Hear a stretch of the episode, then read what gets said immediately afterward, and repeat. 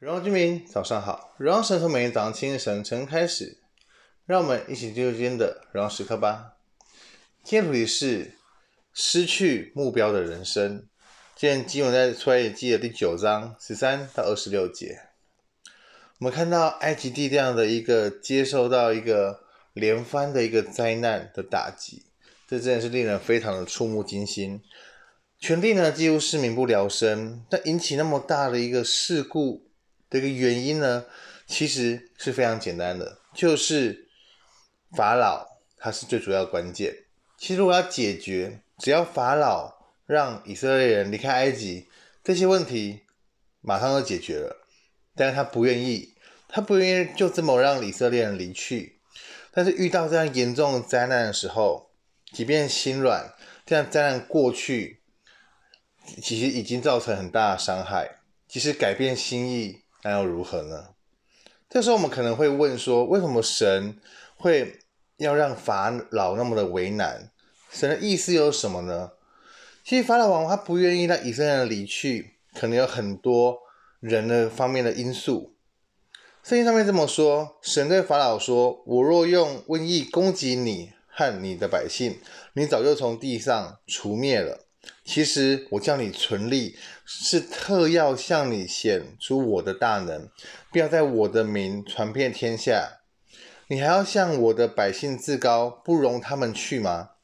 就是我们可以知道，原来法老，即使法老这样一个外邦人生命当中，神对他都有一个计划。所以，我们知道人，我们不是无缘无故存在的，我们都是被神创造。其实每一个人。被神创造都是有他的目的，都有他意义的存在。神对法老说：“其实只要神把他在地上除灭，是如何是如此简单的事情。但是神要他存立，而且为要显出神大能，要传扬神的名。这意思是要来使用法老来见证神，还有荣耀神。这就是法老存在的目的。但是我们可以看到。”法老并没有实践神在他身上的旨意，他要活出，他们也要活出神要他存在的目的。他保持了心高气傲，甚至与神为敌。所以我们可以知道，这样的后果是非常可怕的。其实我们看到，我们要知道的是，人活的价值是什么？那个价值是出自于哪里？所以，我们更更加在乎那个目标。目标如果是出于神的话，可以帮助我们，可以有产生更大的价值，更了解我们生存的更大的意义。